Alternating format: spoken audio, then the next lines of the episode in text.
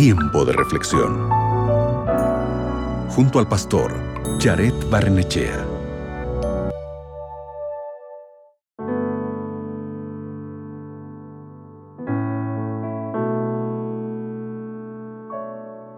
Piensa en tu último corte de cabello.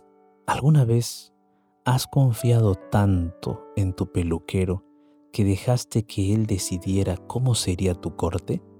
Hay que tener mucho coraje y confianza para hacer eso, ¿no es así? Dejar que otra persona elija tu corte de cabello puede ser un pequeño acto de confianza.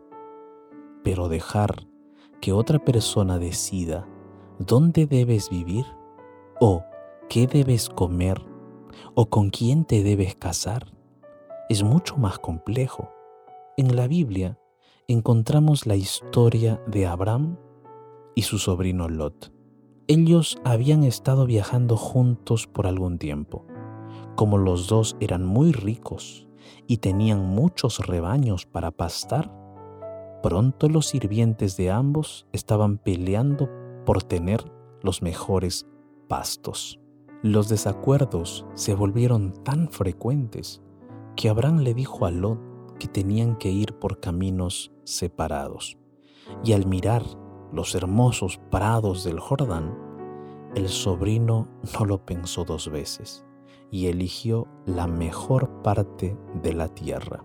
Entonces el tío Abraham aceptó y se fue en el sentido contrario. Aparentemente, Lot escogió la mejor tierra, la mejor región para pastar sus ovejas. La Biblia registra su decisión en Génesis capítulo 13 versículo 11 dice lo siguiente, Entonces Lot escogió para sí toda la llanura del Jordán y partió para el oriente. La tierra que Lot eligió fue la tierra de Sodoma y Gomorra, una tierra de pecado, y esto lamentablemente le trajo problemas.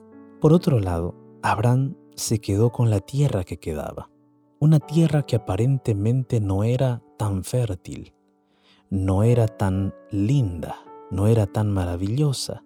Sin embargo, Abraham colocó su vida en las manos de Dios. Fue entonces cuando Dios habló con Abraham y le hizo maravillosas promesas.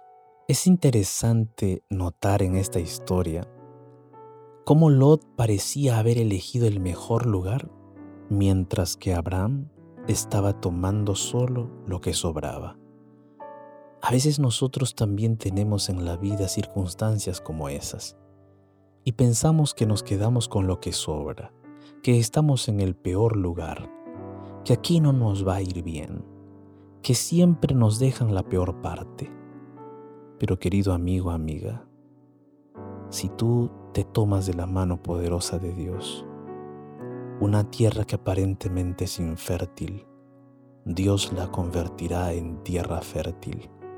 Un lugar que aparentemente no es digno de ti, Dios lo convertirá en el mejor lugar del mundo.